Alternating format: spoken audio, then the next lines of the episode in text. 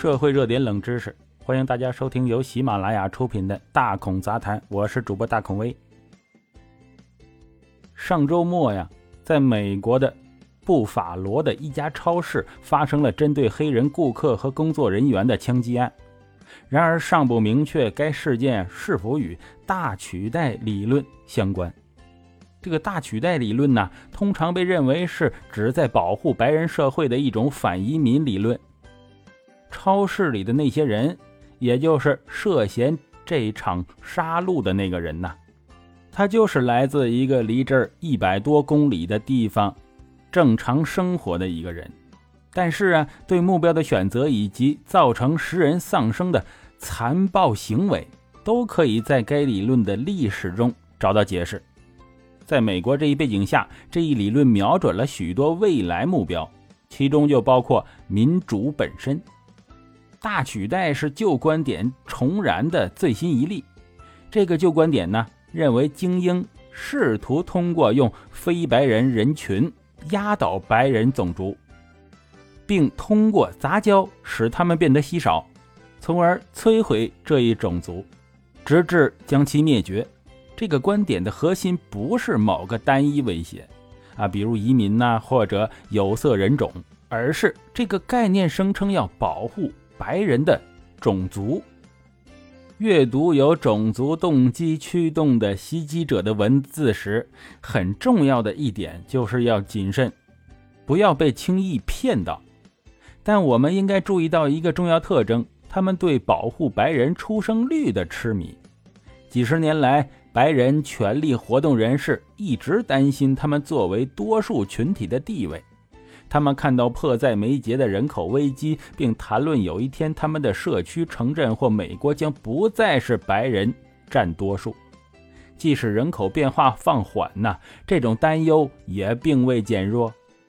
这种信念将社会问题转化为直接的威胁，移民就是一个问题，因为移民人口将超过白人人口；堕胎也是个问题，因为白人婴儿会被流产；LGBTQ 权利和女性主义将使女性远离家庭，并降低白人的出生率。哎，这也是问题呀！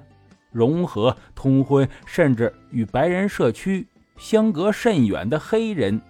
他们的存在呀，哎，也是一个威胁。这些呀，均被视为通过种族融合、种族混合的威胁而产生的对白人出生率的最终威胁。在美国呀，很明显，这不仅仅是移民问题了。当枪手写到取代者时，可能简单的指任何有色人种，无论你是否有美国根基。取代理论的重点呢？是用暴力守护白人的纯度。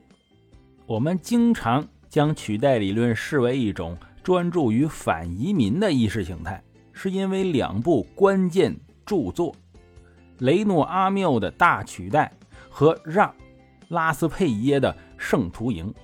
在过去十年中，两者都在白人权利和激进右翼圈子中流行起来。一九七三年的《圣徒营》本质是二零一一年以法语出版的大取代的反乌托邦虚构前传。该书认为，欧洲白人正在被其他国家的非白人移民取代。后来为特朗普政府规划了极端残酷的移民政策的斯蒂芬·米勒推荐过《圣徒营》，这表明啊，共和党的一些人知道取代理论。甚至可能接受这一理论。两本书都以围绕着对非白人，也包括伊斯兰人呐，移民进入欧洲的恐惧为中心。这些移民是文化崩溃和白人灭绝的主要威胁。白人权力极端主义揭示了这种意识形态的核心不是他所攻击的受害者，而是他试图保护的东西。哎，以及将这种意识形态转化为种族暴力的机制。他想象这是精英的阴谋。这些精英通常被想象为犹太全球主义者，他们正在蓄意消灭白人和白人文化。这就是为什么白人民族主义经常恶毒的反犹太，也是为什么呀？对媒体、教育、科学和其他专业仲裁者的深度不信任。取代理论呢，在美国国内有雷诺阿缪和让拉斯佩耶更早的前身，那就是亨利福特以及其美国人都宣读过的《西安长老议定书》。从该书在二十世纪初的最初版本开始，通过一种完全虚构的描述啊，讲的就是强大的犹太人阴谋控制着世界事件，啊，影响了种族主义理论和信仰。对政体以及对国家种族构成的威胁的忧虑，激发了优生运动啊、反移民活动家和包括西奥多·罗斯福在内的其他进步主义人士。这些想法与环保主义交织在一起，不仅有最近的生态法西斯主义者，还有19世纪末和20世纪初的环保主义者。他们担心人口增长的负担。并在思考如何为白人保护自然。当新纳粹分子、三 K 党、民间武装和光头党在1980年代和1990年代走到一起的时候，他们担心犹太复国主义占领政府或新世界秩序。他们还澄清说，他们的国家不是美国，而是一个由白人组成的跨国政治团体。必须抵御这些阴谋中的敌人和种族威胁，通过暴力和种族战争。正如取代理论追随者数十年的恐怖主义向我们展示的那样，取代理论势必连带着暴力。取代理论的主流化都将继续产生灾难性的后果。白人权力活动人士的长远目标不仅仅是恐吓和威胁非白人。正如圣徒营所示，如果这些激进分子不拿起武器，他们担心要面临末日般的灭绝呀。与此类似的美国作品《特纳日记》，想象了通过种族战争和种族灭绝建立一个白人主导的世界会是什么样子。为什么人们不第一时间去谴责这种观点呢？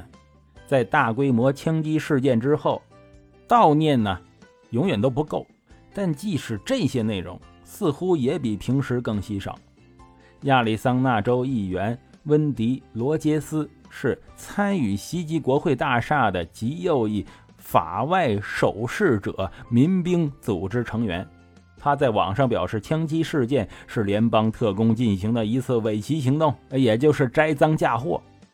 显然呢，这种观点不再处于边缘。极端分子亲手实施了数十年的暴力，告诉我们这种观点将导致进一步的暴力。这种观点的主流化意味着留给美国的应对时间已经不多了。